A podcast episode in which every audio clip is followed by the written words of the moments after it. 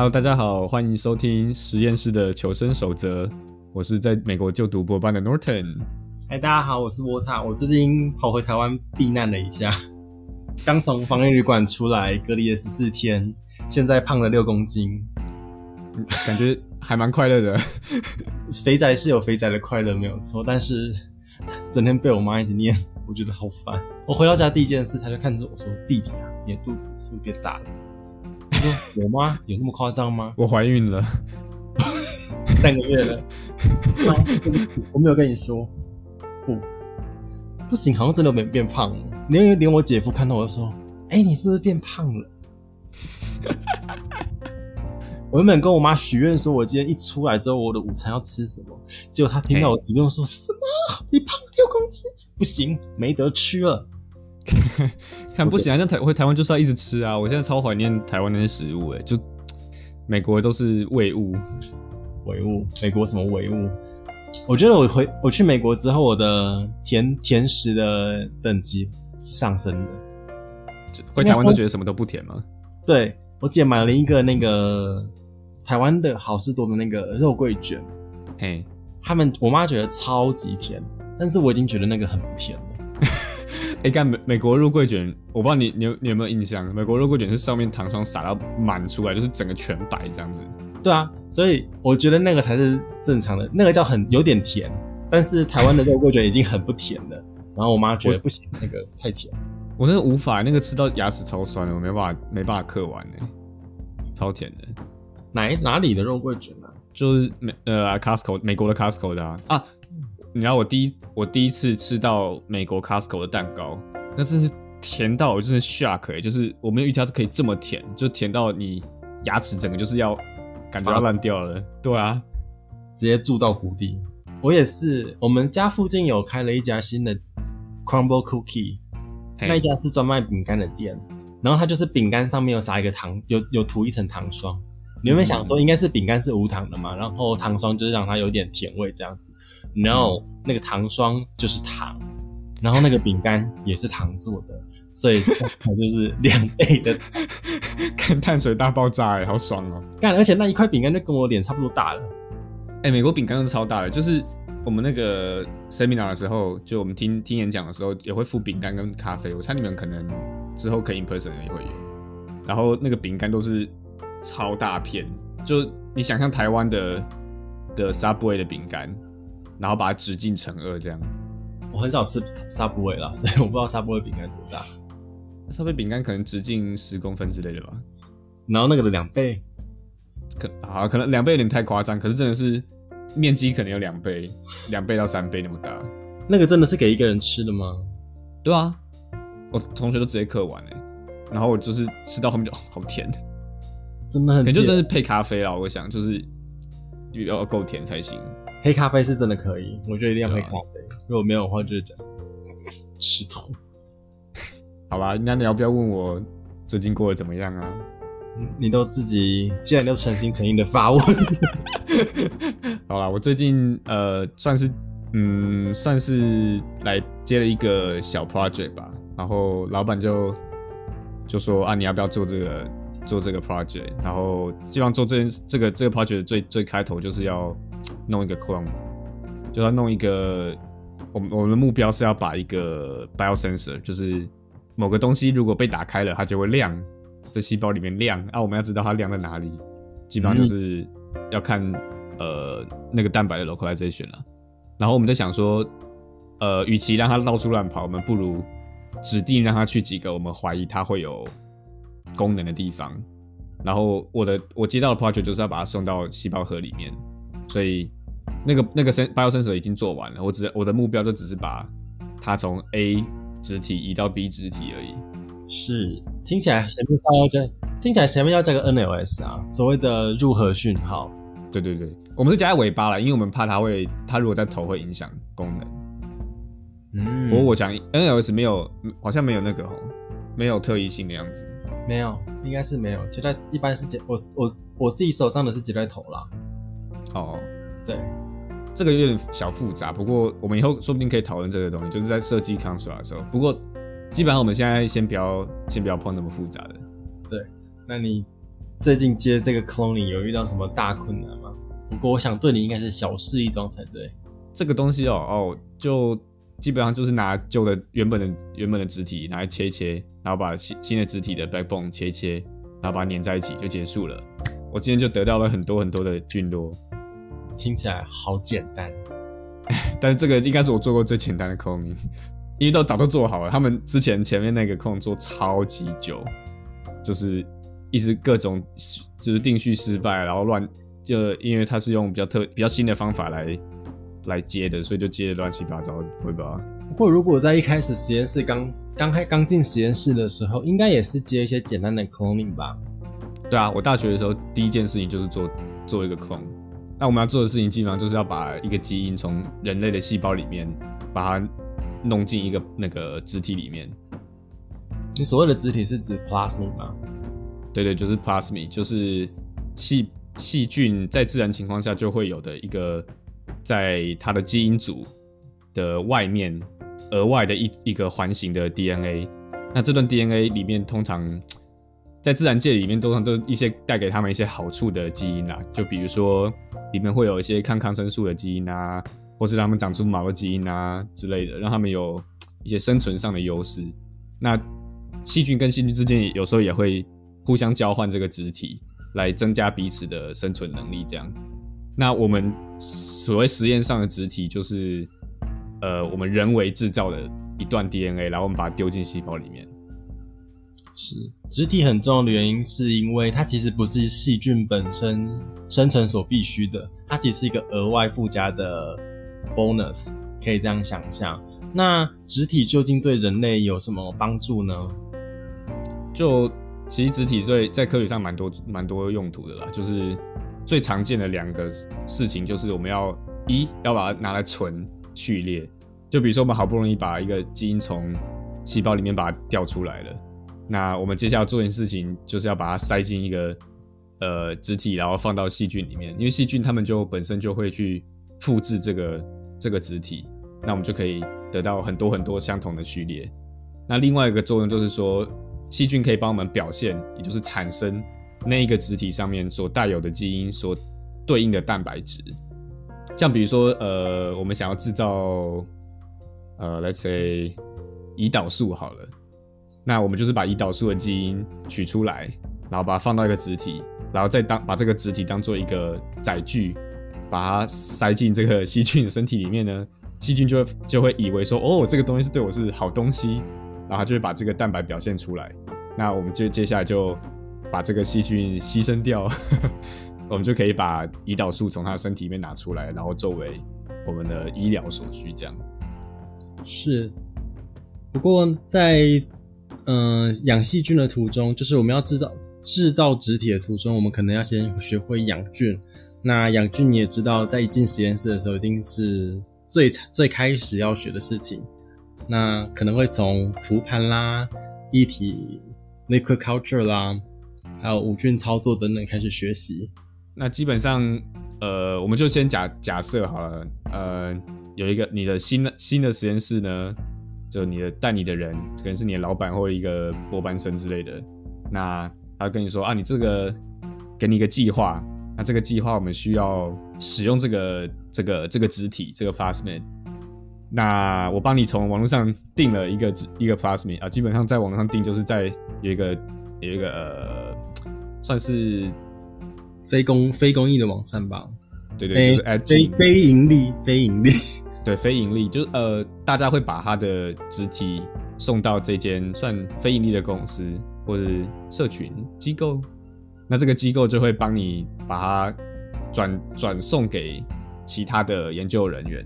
对，其实网络上还有很多可以买得到的啦，不过 AirDrop 是蛮常使用的一个比较便宜的管道，对吧、啊？其实说便宜也是还好啦，但 you know，嗯，比起比起花一大堆一大堆钱自己空出来，真的有直接买简单多了。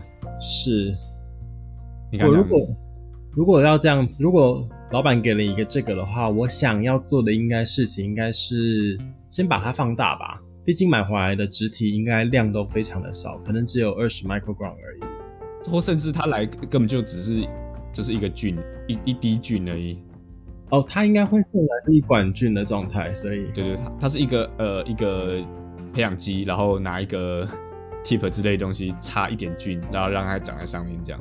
是，所以这时候呢，要放大的话，我们就势必需要把细菌加到我们的液体培养基里面，之后呢，再利用一些方法把细菌给打破，再把质体给抽出来。那要打破的，那要打破并抽取质体这个方法呢，我们叫做 mini prep。嗯，按照你意，按照你菌液的大小的话，我们可以分成有 mini 或是 midi 或是 maxi 等等，反正就是小中大的差异。那一般实验室里面最常听到的都是 mini prep，因为它量小、快速又方便。那一般来讲呢，mini prep 有分成传统法跟 kit 的方法。不过现在应该实验室大部分人都是用 kit 了，因为现在 kit 的价格已经降到跟用传统法抽起来，呃，差不多便宜。哦，真的哦，OK。对，就是现在现在停留在它稍微贵一点点的程度。是，可是因为现在在以台厂的 mini kit 来说，它的价格会压得蛮低的，所以你用传统法抽并不一定会比较省钱，但是你时间可以省很多。嗯哼，就基本上。基本上抽纸体有很多很多方法啦。那我们在课堂上学就是一有有比较复杂步骤，那个就是所谓的传统法。那我们现在几乎上都是直接用 kit，就是一个盒，然后它就里面有很多小道具，然后一些就已经帮你配好的溶液，你就直接用就好了。对，就有点像微波食品，你就只要按照步骤做，你就可以把事情全部做完。这样没错没错。对，那就一般来讲的话，mini prep 就是抽纸体的过程会分成几个大步骤。一般来讲，我们要先把菌的 pellet，也就是菌本身回溶在一个特定的 buffer 里面。回溶完之后呢，我们会加上一些 detergent，也就是所谓的界面活性剂。Yes，然后我们要把这些细菌给打破。然后打破之后呢，里面的东西就会跑出来了，像是蛋白质、染色质或者是质体，我们要的东西等等。那再来呢，我们会利用 buffer pH 值的不同去中和掉原本的界面活性剂，因为我们原本是用碱性的界面活性剂。那这个时候呢，蛋白质跟染色质就会沉淀下来，形成一坨白色的丝状物，我们所谓的蛋荷包蛋。那接下来呢，我们就是用离心的方法，或者是其他过滤的方法，把这坨荷包蛋给离掉，剩下的上清液就是我们要的植体了。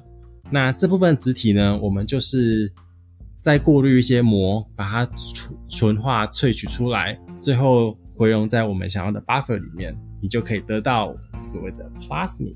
哎，我发现一个小 bug，我刚讲错了，其实应该是染色体没错。你赶快趁现在赶快纠正大家。对不起，对不起，等一下，我我我忏我诚心的忏悔，我刚才还不还纠正沃塔说应该细菌应该是染色质，但实际上。我刚刚赶快紧急查了一下，发现它真的叫染色体。我刚刚会讲染色体，都是因为诺顿跟我讲说是染色体。对不起，在此跟听众说声一一百个抱歉。好吧，那基本刚才讲的就是大致上的步骤。那这些步骤会会跟基本上会一起跟着 kit 一起来，然后每一家 kit 都会有一点点不太一样，不过大致上就是那几个重要的步骤。这个东这个步骤的那一张东西就叫做 protocol。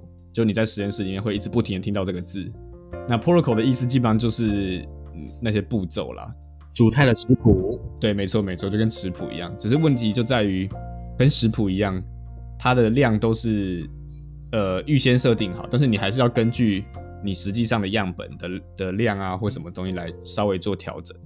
好，那我们就进入 protocol 的环节吧。这个地方要怎么办呢？我们就只好把菌给离下来了。好吧，我我们刚才把菌从那个买来的管子里面接到呃培养液里面之后呢，养养养养，它变得一整管都是浊浊的，就是很多很多菌飘在里面。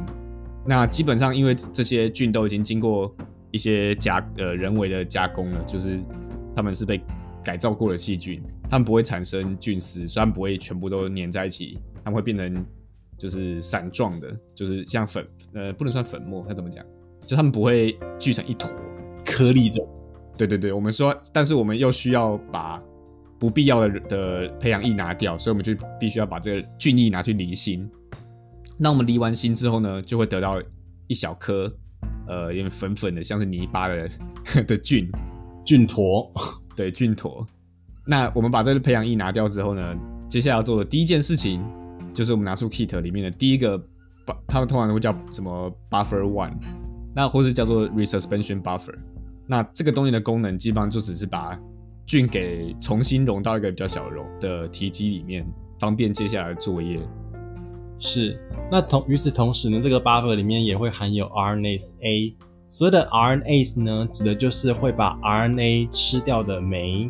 那由于我们这个 kit 要抽的是 DNA，所以势必不希望 RNA 来干扰我们最后的结果。所以我们在 buffer 的一开始就会加入 RNase 来移除掉所有的 RNA。嗯，对，这也是为什么呃，这 kit 来的时候，他都会叫你说这个 buffer one，或至少要把 RNase A 给冰起来，就是放到四度 C。不过说实在的，RNase 放到室温，我觉得也不会坏掉了，很难坏，我觉得。这东西消灭都来不及了。我们平常都是试图想要把它弄死。对啊，试图把它弄死都弄不死，我会把它放在四度嘞。不过他们都这么说了，就就照做。是。那接下来呢，我们就是回溶，回溶在嗯、呃、回回溶的菌液。之后呢，我们就是要加上界面活性剂来打破，打破，对，打破它。哎、欸，不是，什么？你有你没有听过葛仲山的歌吗？呃，没印象哎。打破它。好，我我等下再来听。你 感觉应该蛮强的。你没有跟上时尚的潮流，可是他很久以前了。他抖音歌吗？他不是啊，他很久了。是哦。对好，总之我们就是加上界面活性去把这些菌给打破。打破了之后呢，我们要很注意的是，不可以打破的太用力，因为你就会在 protocol 上面看到红色的字，跟你讲说，请不要 vortex。所谓的 vortex 就是有一台机器，它会剧烈的震荡，嗯嗯嗯嗯，对，它会剧烈的震荡它。可是呢，请千万不要这么做，因为与此同时，你会把所有的染色体给震断，那到时候你就分不开你的染色体跟植体了。对，这个这个这个抽植植体抽取一个很重要的的的原则，就是说，因为染色体比较大，植体比较小，所以染色体因为太大太长了，它就像面条一样，它会跟它的蛋白质一样全部纠缠在一起。那我们就可以把它分开。可是问题是，如果你把染色体也全部打断的话，你就没有办法把它们分离了，你就会抽到一大堆染色体，都是你不想要的东西。所以在这一步，它通常都都会叫你，就是要把管子翻一翻。就是不要太用力的去摇它，然后但是又要把它弄弄得怎么讲，比较混合均匀这种概念。可是我觉得以一般人来说，大家都会知道不要去 vortex 它。可是我觉得大部分人都是太温柔了。哦，就是一般我看到所有人太温柔，就是上下就这样轻轻的晃一下，这样根本没有 mix 均匀。对，对啊，我看过网络上所谓的所谓的混合，应该是说。你要确实的，呃，上上下下这样反复的翻它，大概十遍左右。好像重点是要翻到它完全通，就是澄清这样子，因为菌全部被 lyse 掉，它就会澄清。对，有一个，对啊，你先讲。有一个很重要的点是，它原本菌液是呃黄色、白色的，所以你整个溶液会呈现不透明的状态。可是加上这个 detergent 之后呢，它就会变成透明的、勾勾的。像是鼻涕，鼻涕也不一定透好透明的干净的鼻涕，干净没有气泡的鼻涕，我看到越摇越黑，这样完全没有帮助。反正就是透明的呃粘稠液体。对 对，因为这个这个时候，因为它 DNA 全部都跑出来了，DNA 它是有点勾勾那样子，就有点像勾芡，所以它会有一点黏黏的感觉。对，很像酸辣汤。啊，不是，感觉很像，可是是透明的。有一个有一个可以帮助帮助你判断它有没有融合均匀的的东西，就是有些 kit 它会在里面放指示剂，就是它会有颜色。所以如果你你有混均匀的话，它就会是同一个颜色；没有混均匀，它就是有，就是怎么讲，就是有点恶心的不没有混合均匀的，对对对，不规则的颜色。对，也可以按照这个 pH indicator 来做实验。我觉得一开始的新手在上路的时候，可以这样子做，会比较容易达成目标。嗯嗯嗯。那接下来呢，我们就是要静置个三到五分钟左右，把所有的细胞给都给打破掉。那不可以超过五分钟，会因为你如果放太久之后，你的细菌就会被破打破太严重，你的染色体可能也会碎裂成一地。好，所以我们这在这五分钟，其实也要看 kit 啊，有些有些可能比较强，他就会叫你要短一点之类，就这边就各自判断。那那接下来的步骤就是要把它综合掉，因为我们其实刚那一步的那个容易，它里面是呈强碱性。那我们这第三步就是要加酸进去把它中和。那这一步一样加进去之后，混合的时候，它会瞬间出现一堆有点恶心的白色不明物。就是我以前都叫荷包蛋、蛋包、蛋包、蛋花汤、蛋花汤、黄蛋花汤。对对对。那这一步一样一样是要把它混合均匀。那刚才那个颜色就会蛮有帮助的，就是你会看到那个白色的那一坨上面有些还是呈现上一步的溶液的颜色，就代表它还没有混合均匀。那如果你是完全靠肉眼的话，就是基本上你在混的时候，就是混到它那一坨已经看起来很凝聚了，但是不能让它变成碎碎的这样。哎、欸，真的吗？我都让那一坨变成碎碎的。就如果太碎的话，你的那个染色体又会再跑出来。好吧，我都是让那有变太碎了，我这一步要再加强。不过，不过其实说实在话，它这个怎么讲？我们常英文常讲 ballpark，就是只要在一个 range 里面就就可以了。因为我其实有试着没有把那个蛋包给打破过，结果那一次的产量就超低。我怀疑是那个蛋包没有让它，就是把我的 plasmid 全部都 extract 出来，所以这这是蛮有可能发生的。所以我觉得有有加 indicator 的那个真的是蛮赞的，大家可以考虑一下。尤其现在很多公司都有出很大量的颜色，所以整个做 mini 的过程都是彩七彩的过程。对，我已经看过紫色、蓝色、黄色、绿色了。有 Z 牌的，Z 牌的就是 Z 牌就是彩色。对，我们讲的应该是同一个、同一、同一个 kit，应该是略亚于 Q 牌的。Q 牌太复杂了啦，Q 牌太累了，它太贵了，买不起啦。对啊。好，那接下来我们就要把这个蛋花去掉。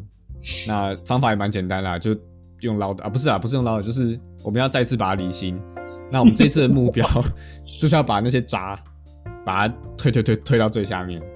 我们在离心的时候，它就会被挤压成呃一个一片白色的固体饼圆饼，对对，也算圆饼嘛，因为通常实际上都是一个斜斜斜的东西，是。应该是一个斜角状的东西，好吧？一层一层白膜，一层一层白膜。对，那我们接下来呃，我们在这边稍微稍微解释一下好了。我们通常离完性的东西呢，呃，会呃会出现一层沉积物，我们就叫 pellet。pellet 在英文里面就是块状的东西、钉状的东西的意思。那另外一个部分就是上清液，那上清液就是 supernatant 或是 supernatant，我不太确定。Supernatant 好像是 Supernatant 那个东东，在这个在这个这个实验里面，就是我们要的肢体容易。那这到底在这个 pellet 里面是什么呢？就是我们刚刚讲，已经纠缠成一起浓浓情化不开的蛋白质跟呃染色体，想分也分不开的东西啊。是说 Supernatant 也有人会简称叫做 soup，我一开始听到还以为是汤。后来发现，某个程度上也是没有错啦。但是汤没有错，但是你就想发现那个菌把那个蛋花汤的汤真的捞出来，就觉得，呃，不行。好，那现在去了。一般来讲的话，你用 mini 或是 mi mini 的时候，你会用离心的方法；用 midi 的时候，你会用 color 的方法，把那一坨蛋花给离掉，因为这坨蛋花才太大了。然后接下来我们把这个上清液就要移到一个呃有膜的管子。那这个膜基本就是我们刚刚提到会把 DNA 黏住的膜。那这个这个这个小小管子呢，外面会再套一层，就是 collection tube，就是收集呃废液的的管子。那这这一层这一层膜在通在这个 DNA 容易通过的时候，它就会把 DNA 吸附在上面，然后我们晚点才用其他的溶液把它弄下来。对，其实我们现在要做的事情就是先让 DNA 卡在这个膜上，再就是用一些酒精啦，或是高盐的溶液去洗它，让它变得更干净一点。最后再用我们要的，比如说水啦，或是一些缓冲液等等，把我们的 DNA 给回溶下来。好，那假设我们现在成功的取掉了很干净的上清液，把它移到这个有膜的管子里面。那我们拿去离离完心之后呢，你就会发现液体全部跑到下面那个管子。那下面这个管子呢，我们叫做 flow 呃 flow through，就是基本上就是废液了。那在在不同的实验里面，flow 呃 flow through 会代表不同的东西。在此在这个实验里面，它我们不要了。那因为我们 DNA 已经在那个膜上了，所以接下来我们要做的事情就是把它洗干净。那洗干净呢的呃，它它通常叫 wash buffer，就是呃洗那个 洗对洗液，对，就洗涤液。那这个里面通常会含酒精。那酒精在这一步呢，就是要把蛋白质啊，还有其他的盐类什么东西全部洗掉。那呃，但但是在最后的最终成品里面，我们是不希望有酒精的。所以在一次洗过之后呢，通常我们会再加做一步，让把这个酒精去得更干净。那有两个简单的方法，第一个就是我们就在空的这样再转一次，那就把残余的酒精全部离掉最下面。那另外一个方法就是。你把它拿到另外一根新的管的套管里面，然后放在呃，比如说五十五度或六十或六十五度的的干浴槽里面，让这个酒精可以挥发的干一些，这样。但也要注意说，不可以让它真的变得非常非常干，因为完全非常非常干的话，你接下来下一步你就没有办法把 DNA 再再重新回溶出来了。所以这个这个部分就是要看，可以说是看经验。我通常都是放，比如说三分钟这样就可以了。问一个问题，所以酒精 wash 的部分是为了什么呢？是要把什么给洗掉？我印象中就是盐类，然后还有蛋白。蛋白理论上是不会粘在膜上面，但是如果它被肢体勾住在那个上面的话，你会需要一些额外的方式把它去掉。这样是好的。那接下来等到我们回溶之后呢，我们就是加上 elution buffer。那这接下来这一步 elution 的时候，就是要我们就要目标要把 DNA 弄下来了。那通常这一步我们会用两种不同溶液啦，一种就是在 kit 里面内附那个 elution buffer。那这 elution buffer 通常就是所谓的 TE buffer，trace EDTA buffer。那 trace 在这个这一步的里面的功能就是改变 pH 值。我们刚刚提到黏住 DNA 的那一层膜，呃，其实是靠着 pH 值的改变来呃决定。要多粘那个 DNA，所以基本上你在越碱的情况下，DNA 是越粘不住的。所以我们加 Trace 的溶液呢，就可以提高 pH 值，把 D 把 DNA 给就是我们的肢体给冲下来。那 EDTA 的作用是它可以保护我的 DNA。虽然说 EDTA 它是一个螯合剂，它不会直接抓住 DNA，可是因为 DNA DNA DNase 就是会降解 DNA 的那些酶呢，通常它都会需要。呃，二价离子来跟 DNA 互相结合。那如果我们用这个 EDTA 螯合剂把金属离子全部移掉之后呢，我们就算有 DNA 在里面，它也没有办法再对我们的肢体做任何事情了。所以，我们就可以保护我们的质体。那这一步也有人会用水，像我个人其实也还蛮爱用水的，因为呃，TE buffer 有它自己的另外的问题。那用水的话，就是要确保你的水是够干净。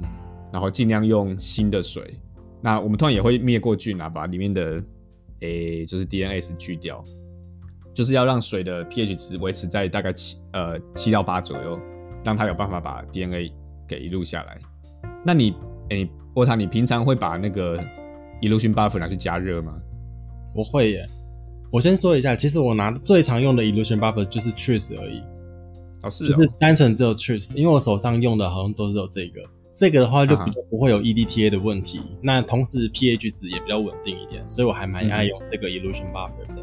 那我会加热，加热的目的其实就是让你的 DNA 更容易的移录下来，因为我们所谓的热水更容易就是把一些东西给溶解掉嘛。像我们在洗锅子的时候，也是用热水可以把它 没错没错，增加。我记得原理好像是增加它的某就是流动性。嗯哼，对，那。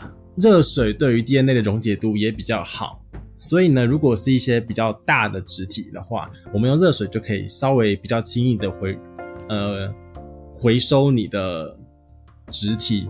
对，没错。就呃，我之前自己有稍微小做一下测试啊，就是我用同样的样本，然后就是一路做，因为我好我有菌蛮多的，所以我就做了两管，然后这两管我就一管用常温的水，一管用稍微加热就六十五度 C 的水。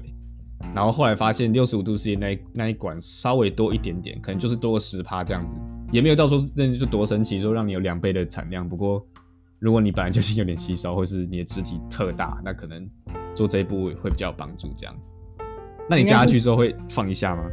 会。那你刚刚先你先讲。我说呃，我的意思是说，小的肢体可能比较没有什么差别，因为它本来就回笼的蛮容易融。大的大的可能到十 K 左右的人就一定要加热了。那我会放一段时间，一般来讲，大概都是加下去之后会放个三到五分钟左右，让它完全的回笼完。嗯，对，就这一步，我自己觉得好像是水加下去之后，就让它有时间可以渗透那那整个膜。对，那均匀的扩散在整个膜上面。嗯哼哼，那你通常会加多少的水？就经验上。这个很看 kit 诶、欸，因为其实大部分的 kit 都会跟你说，加越多水，你的回溶你的回溶效率是越高的。所以有的 kit 会建议你加到一百 micro，就是一百 microliter。哦，这么多，他会建议。然后有的 kit 说你可以加个五十，然后一路完一次之后再加回去到膜上面，再让它回笼一次。简单来讲就是萃取两遍的概念。嗯哼，对。有点像咖啡，你萃取两次就会萃取出更多的咖啡因出来嘛，所以没错，也是一样的效果。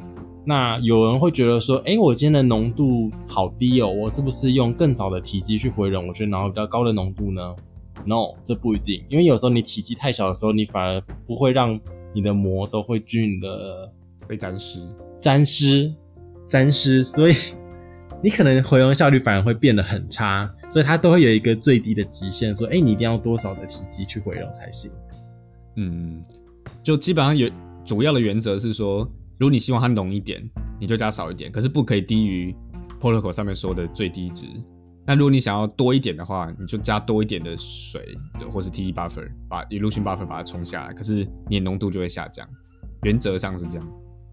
是，所以原来来讲，最简单的，你如果要提高你的 plasmid 产率的话，应该是提升你最一开始的菌的量，是最容易的。不过当然每，每每个膜它能够呃粘住的 DNA 的量也是有一个上限。虽然说这个上限 protocol 那个都跟你讲说非常非常大，不过呃根据经验，可能其实超过一个程度的菌液，它就它就粘不住了。对，所以这时候可能就是要分成两管做，然后或者是你就直接抽一个 midi kit。用嗯呃中型的植体抽取就可以增加它的浓度。就比如说 mini，可能你抽起来可能是比如说可能五十 microliter 的的量，然后大概会有一百到两百 nanogram per microliter 的的呃产量这样子。那如果你上升到 midi 的话，可能就是五到五百到一千；你上升到 maxi 可能就是一千以上，可是可能两三千、三四千都有可能。是。那至于 MIDI 跟 MID Maxi 的话，我们这就暂且不提。对，我们先继续往下聊。那植体抽完之后呢，我们一定很在意的是，第一个，你的植体是好的吗？还是坏的？再来是你的植体浓度有多高呢？有多纯呢？所以呢，这件事情呢，我们通常会用两个方法来确认。第一个是所谓的跑胶，也就是电泳 （electrophoresis）。那第二个方法呢，会用一个类似。Nano Drop 的方法来测，它应该叫做分光光度计，对不对？对，它其实是一个分光光度计，就是呃 DNA、RNA 它们在呃某个光波长照射下，它会把那个光给转吸收掉，这是某一种它的物理化学特质。那以以前的老方法是，你要拿一台很大的分光光度计来测量这个呃你的产产物的吸光度。所以你还要做一个序列稀释，然后你要把它把它稀释在一个很大的容的呃的体积里面。所以你如果一开产量就很少的话，那你就惨了。然后拿去拿去测完也的呃测的方法也蛮麻烦的，基本上。所以就有人发明所谓 Nano Drop 这个机器，它就它其实还是分光光度计，但是你只需要一到两 microliter，就是一小滴滴在它超级小的那个镜头上面，然后它就可以帮你完成就是测量。你这个 DNA 或 RNA 浓度的功的功能，对，那一般测定的时候呢，它会给你几个数值来告诉你说，哎，你的 DNA 是干净的还是不干净的？它会告诉你你盐类的这呃数据，然后你 DNA 的数据还有 RNA 的数据。因为一般来讲，DNA 跟 RNA 比较难分开来，所以他会跟你讲这两个呃吸光值的比值是多少，以及 DNA 跟盐类的比值是多少，这样子。那这两边的数值会落在一定的标准里面，只要落在这一定的标准里面，你的 DNA 就算是很好、很纯、很棒。很赞，但是呢，有一个大问题是，因为分光光度计它测的其实是用吸光纸来测的，所以你其实并不知道你的 DNA 是呃还有没有粘在一起。对，它可能天女散花散成一片之类的。所以呢，想象它它它测，比如说你有一箱乐高，你想知道这个乐高有多少，你就拿去称重量。可是这个乐高到底，对对，你这个乐高到底。还是不是组在一起的？还是它其实已经碎成一整箱了？你是看不出来的。所以这个时候呢，因为你要看乐高有多少，你知道把它踩在脚底下，感受它的痛度，是不是？到底是很小？你应该满清十大酷刑，很痛哎！我踩过一次，然后我脚就 OK 了。我觉得这是很痛苦的记忆，可能踩到比较痛那一个。总之就是 Nano Drop 它的它虽然很快又很方便。可是你你没有办法知道说你的肢体或你抽出来任何东西是不是还是原本的样子，所以我们接下来要做的事情就是让它去跑胶，因为跑胶我们就真的真的是可以看到它的我们讲 integrity 就是它的完整度。好，那我们就稍微解释一下要怎么跑 DNA 的胶体电泳吧。那一般来讲，DNA 胶体电泳我们会用一个叫做 agar-agar gel，所谓的洋菜胶。嗯哼嗯哼，来制作。那我们会拿到一堆洋菜胶的粉末。其实我一直很好奇，它这样外因为外面那种市面上卖的洋菜胶粉跟实验室用的到底有没有差别啊？其实我觉得可能就只是纯度的差别吧。实验室的比较高吗？呃，应该是，想象中应该是。但其实你搞不好用洋菜粉也是可以，就是吃的洋菜粉说不定也能做。跑出来歪七扭八。说说不定是、欸。你有吃过阿嘎吗？我没有吃过。等一下，你确定我们我们要在频道上面讨论这件事情吗？不啊，我我可以大声的讲，我吃过阿嘎。啊，好，其实它是它是拿来拿来养植物的阿嘎啦，跟这个跟我们现在拿来跑焦的阿嘎，其实跟阿嘎 rose 其实是不太一样的东西。总之，这个阿嘎 rose 呢，它在形成胶体之后，它的里面会有很多的孔隙。那透过这个孔隙，我们就可以来分离 DNA，根据它的大小。那这个时候呢，因为 DNA 本身是在负电，对，所以呢，我们在开启电泳之后呢，我们在加压之后呢，DNA 就会慢慢的往朝着正极跑。没错，是。那我们这时候呢，就可以达到分离的效果。我们就可以看到说，哎，大的可能会比较跑不动。对，因为就想嘛，胖的人就是跑得比较慢嘛，就像我现在这样子，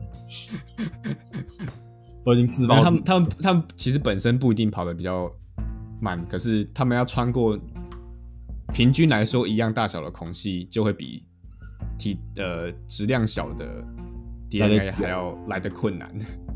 对，所以呢，越小的通常会跑得越快，那越大的就会跑得越慢。慢所以呢，你这时候就可以去按照一些，因为通常我们在跑焦的时候，我们会有一个类似叫 marker 的东西，也就是指标。那我们可以按照这些指标，已经会告诉我们说，哎，你的大小应该是在两百的 base pair，或者在五百、一千，或者是六千等等。那我们可以按照你跑出来的条带来决定说，哎，你现在跑出来的 DNA 大小在哪里呢？那你就可以知道说，你的 DNA 现在是正确的还是错误的。根据它大小来看，对，好，那我们实际上我们要现在要跑胶了，我们要怎么做这块胶呢？买的，好，那那那就让我来解释一下怎么怎么从粉做好了。其实基本上我们要就做胶之前，我们要先决定我们要做多浓的胶。那这个胶体的浓度如果越浓的话，你做出来胶就会越实心的概念，孔隙就会越小，所以就会越适合比较短的 DNA。那因为我们今天质体可能都是几千个 base pair，所以呃一般来说我们可能会跑一 percent 或或者零点八 percent 的的 a g a r o s 胶。那要把这个粉末溶在水里面，去做胶，其实就跟其实就跟做果冻有点像啦，就是说先拿去加热。那在实验室里面，通常都会有一个专门拿来加热 Agaros 的微波炉。那我们就把粉末称好，丢进呃 buffer 里面之后呢，就拿去微波加热。那要注意的是，因为我们在微波的时候，其实会产生水蒸气，然后浓度会越来越高，因为水因为水跑掉了嘛。所以我们通常会拿一个，诶、可能是瓶盖。那有如果你用三角锥瓶来做的话，你可能就是拿一个呃保鲜膜，然后上面戳几个洞，让它比较爆开，然后拿去微波这样。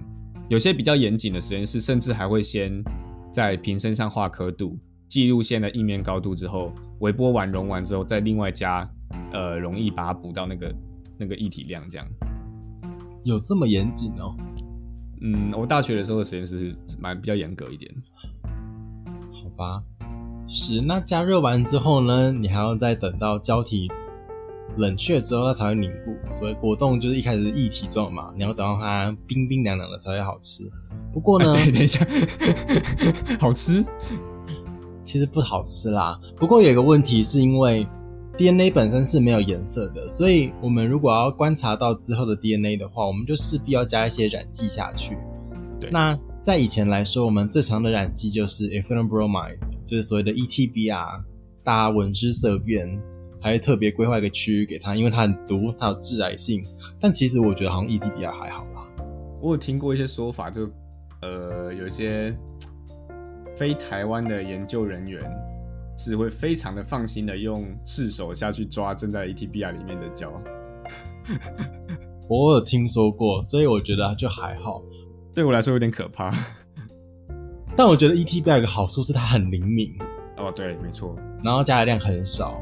那如果现在因为大家现在就会想说啊，这样不安全啦之类的，那为了省麻烦，他们就。设计出了一种比较安全的袋，那就是你就是比较不会有致癌性的这种，那就是这种袋，它都会跟你讲说，哎、欸，你要稍微等到胶体冷却一点之后才可以加进去，然后才会混合均匀。嗯哼，这种袋这种袋如果想要了解一下的话，就他们通常都是用呃一样会牵一样会镶嵌在 DNA 里面的染剂，不是只是它镶嵌的方式不太一样，所以它不会产生致癌性这样。那你们？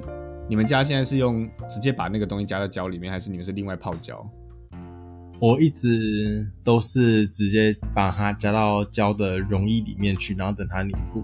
我有听说过一种方法是，你会准备一盘，嗯，有颜色的水，然后到最后你再把你的胶给泡进去，然后再去倒造胶。对，没错，我我以前就是这样。我大学的时候是有一个保鲜盒，然后里面就是一个很。相当浓的 ETBR 溶液，那就是跑完电泳之后呢，再把这块胶把它放到这个溶液里面，然后之后还要退染什么的，就是稍微比较麻烦。可这个方法的好处是，它的那个染液会染色会非常均匀。因为如果是先把它浇到胶里面的话，你拿去跑电泳的时候，那个那个染染剂因为本身也有带电，所以它也会跟着一起跑掉，所以你胶的末端的颜色就会不见。哦，是这样子哦。等一下，我这个倒是完全不知道。就是它，你你不知道你有没有注意过，就是你跑完一张胶之后，它最下面会是比较黑的，亮亮的吧？呃，好像有一边会变亮，有一边会变黑，但我忘了。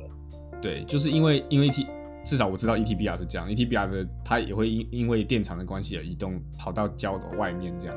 有一个方法就是你一开始就在跑胶那个泳槽里面的那个的那个 buffer，就是加 T 加一点点 ETBR，它就会。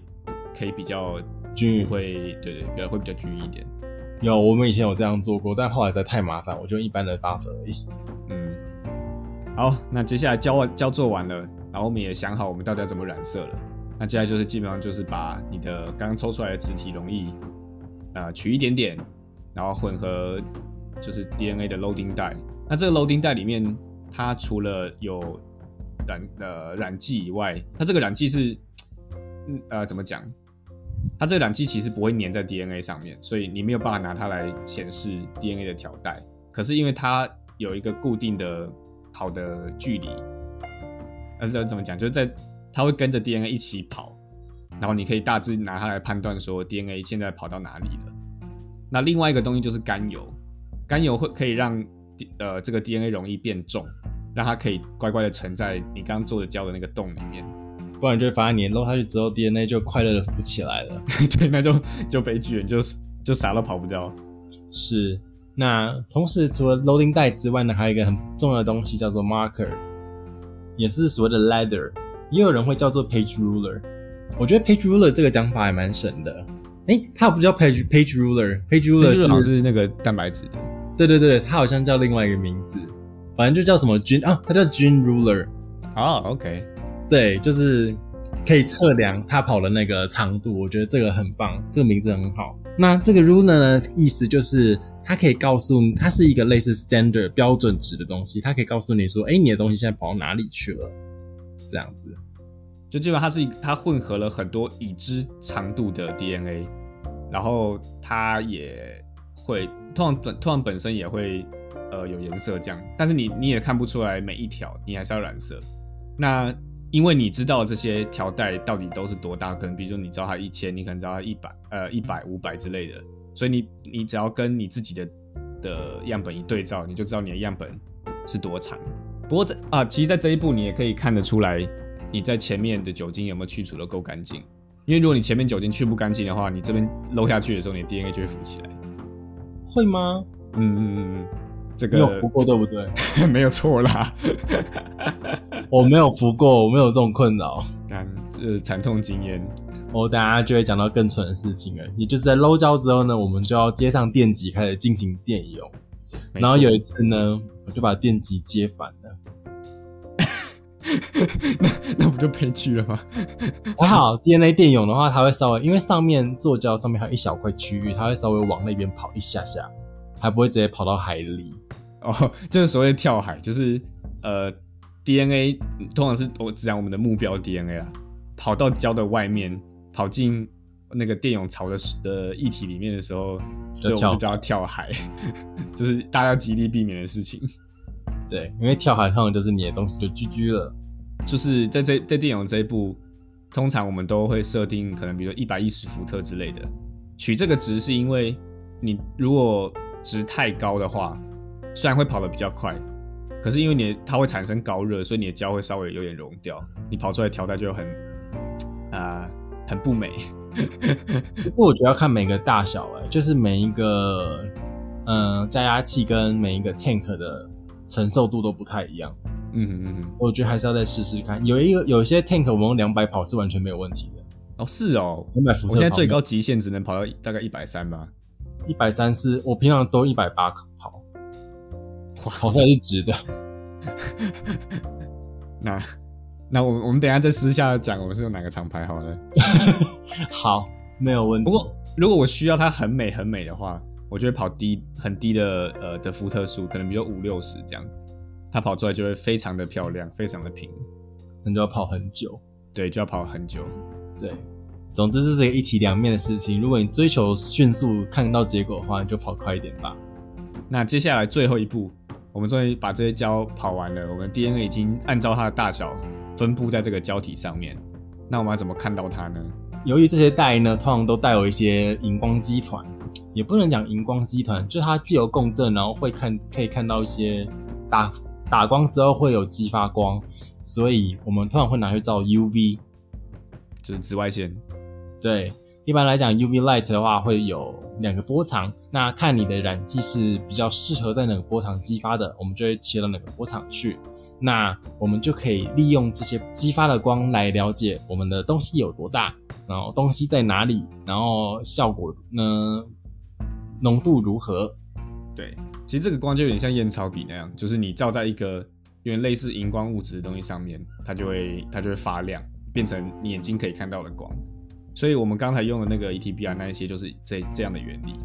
那我们就把这个胶从这个 呃电泳槽边捞起来。然后我们通常会有个灯箱，就是把这个胶放在上面。那开了这个 UV 之后呢，当呃你就可以看到上面的条带，通常会是如果是 ETBR 是橘色，那如果是安全染剂就可能是各种颜色，绿色啊，或是黄色、蓝色。我看过金色的，What？有啊，有金色的啊，CyberGo 就金色的。哦、oh，OK，我我没用过 CyberGo，我每次用 Cyber Green，就是呃安全染剂的部分。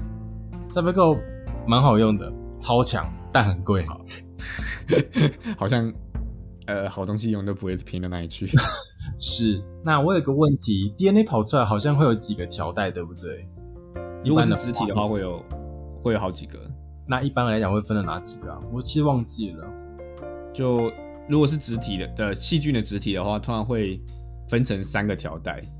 那这三个条带就是根据它的形状来区分，因为我们刚才讲到说，虽然说我们主要的分离的方法是靠它的重量，也就是它的长度，可是问题是，其实呃，我们真正拿来分离的东西是它的孔隙，所以这个孔隙会根据你的 DNA 的。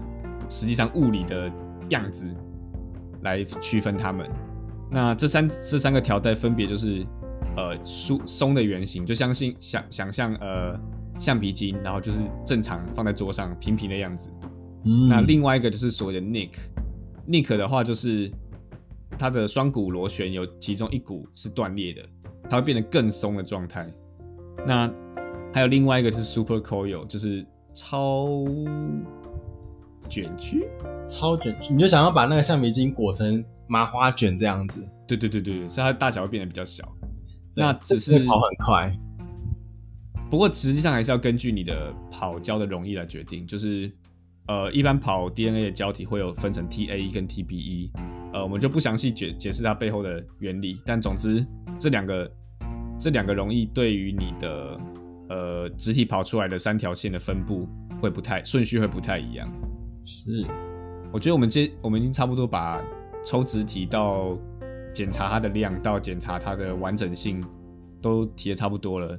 所谓的 quality control 也是 QC 做完了。对对对，基本上这把这件事做完之后，你就可以跟你老板讲说，我抽到纸体了。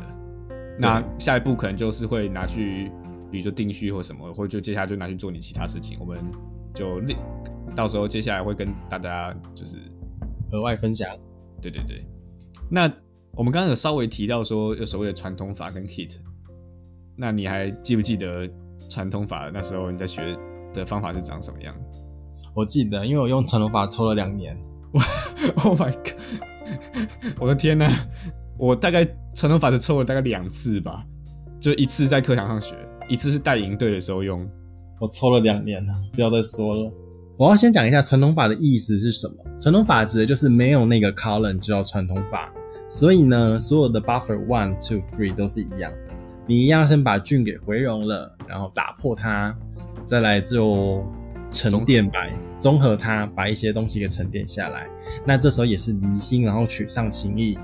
那这个时候的上清液呢，我们会拿去加酒精，一百 percent 的酒精做沉淀。那酒精沉淀的方法，我记得原理是，你可以把，因为 DNA 是。溶于水里面了，你加酒精的话会让 DNA 疏水，那你的 DNA 就会沉淀下来。对，基本上就是要靠另外的方法来把 DNA 再分离出来，对，就比较麻烦了。是因为这个通常步骤的话，你可能要做到一两个小时左右，就是你要让它沉淀一两个小时，它才会有明显的 pellet 出来。那沉淀出来之后呢，你一样是加上。七十帕的酒精去洗它，那最后再回溶在你所谓的 Tris buffer 里面，或是 TE buffer，或是水里面都可以。那由于这个时间拖得比较久一点，你可能会做到两三个小时，所以大部分人都会舍弃掉传统法。不过传统法其实它的效果比 Kit 还要再好一点。我指的是抽取的量。哦，对，我是好像听说，就是它的，对对对，总量好像会比较多。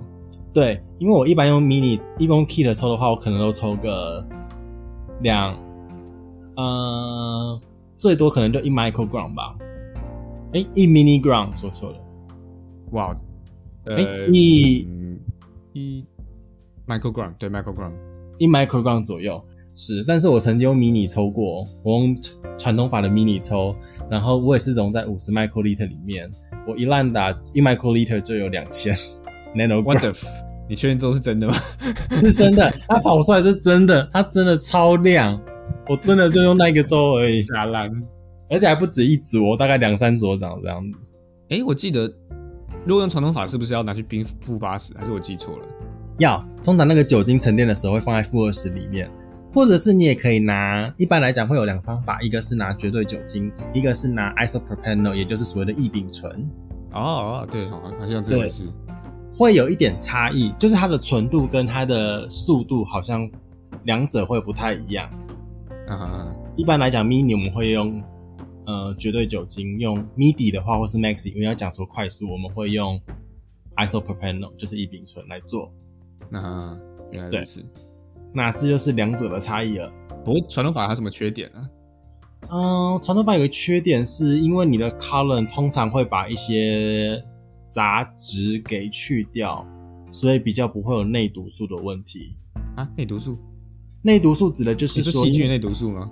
对对对，细菌的内毒素。Oh, OK OK，也就是所谓的 endotoxin，因为细菌里面本身会有一些我们没有办法用正常的方法移除掉的东西。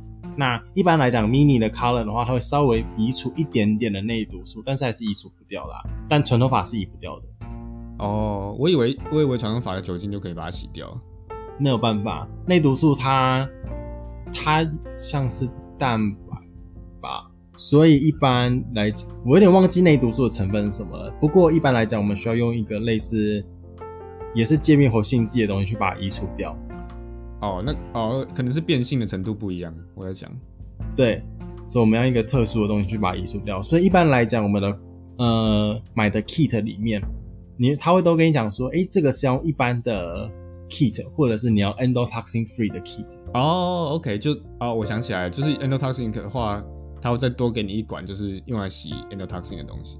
对，他会跟你讲说，哎，你就把这个东西再加进去，然后再多洗一遍，然后反应个多久，然后你就可以移除掉大部分的 endotoxin。啊，那 endotoxin 有一个问题是，一般你在做外面的生化实验的时候都不会有什么问题，但是你如果要把这些东西打到老鼠的呃呃个体的体内，譬如说老鼠或者是人体细胞里面，哇，细胞里面的话会有一些问题，它可能会对细胞有毒性，所以你会希望追求。Low endotoxin，也就是低毒素，嗯，这样子。对，所以基本上传传统法的好处就是量很多，然后很浓，可是问题就是会有内毒素，然后时时间又花蛮长的，所以 Kit 基本上就是大部分的人的第一首选了。对，它现在又好像又很便宜。哎、欸、，Kit 现在都送的、啊，现在都是买三送一，所以就 台厂的是这样啦，美国的就没有那么便宜了，美国的好贵啊。那哦，我们刚好像没有提到有一些比较细部的的的事情，就比如说像是呃离心的时候要注意什么东西。那我们这边就先讲一个可能大家在 protocol 上面会比较疑惑的，就是 RPM 跟 XG 的几倍重力。那基本上这两个东西在 protocol 上面可能会是 interchangeable，就可以互相交换都没有关系的。因为一般来说我们用的那种桌上型的离心机。差不多，比如说是一万 RPM，有可能大约是比如一万一的，一万一倍的重力，所以他们可以稍微互相呃代换。那这个转速呢，通常呃一般在 protocol 上面都会建议用呃几倍重力，因为那是绝对值。RPM 会根据每一台离心机的呃设计而有所不同。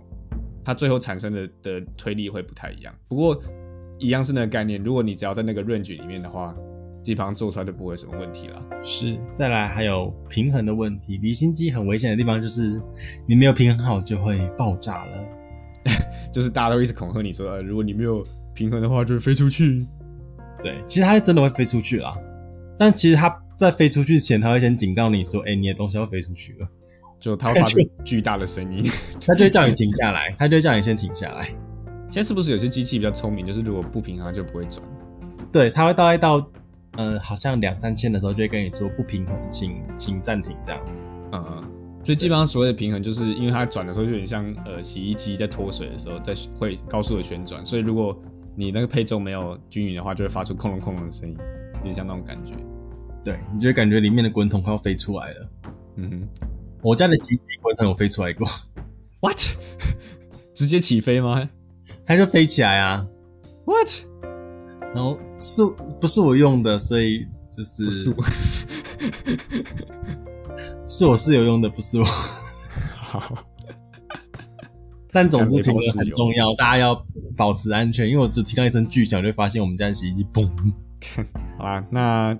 基基本上今天的的题目杀鸡取卵杀菌取 plasmid 就大概就聊到这里。还有什么想要补充的吗？目前哦还好哎，我要去做运动了。啊？哦。不过今天台风，其实现在台风也今天也不能做什么。哦，OK。台中有台中台中不是都防护罩吗？台中是防护罩，但今天好像也还在防护罩里面，所以没事。那你想什么干话？快去运动！所以等一下出去骑脚踏车了，要运动。好，对，我们要健康，我们要努力瘦下来。OK OK，对，你加油。但我可能会买一瓶买一瓶饮料之后再去骑脚踏车，那不就抵消掉了吗？我我会买无糖茶。好好好，我们热爱无糖茶。我我不确定我这礼拜会不会运动诶、欸，不过再看看吧，说不定我说不定我去冲浪哦。干，好羡慕啊！但你那边也可以冲浪好不好？我这里不行，台风天去冲浪有命有事吗？台风天就是要去冲浪啊，不然嘞，拒绝。一旦被罚钱，no。好啦，很谢谢各位的收听，那我们就下次见，也希望大家赶快去运动，不要变得跟我一样胖。如果你喜欢我们的新的 Jingle 的话，也可以寄信跟我们讲哦。那我们今天就到这里，拜拜，拜拜。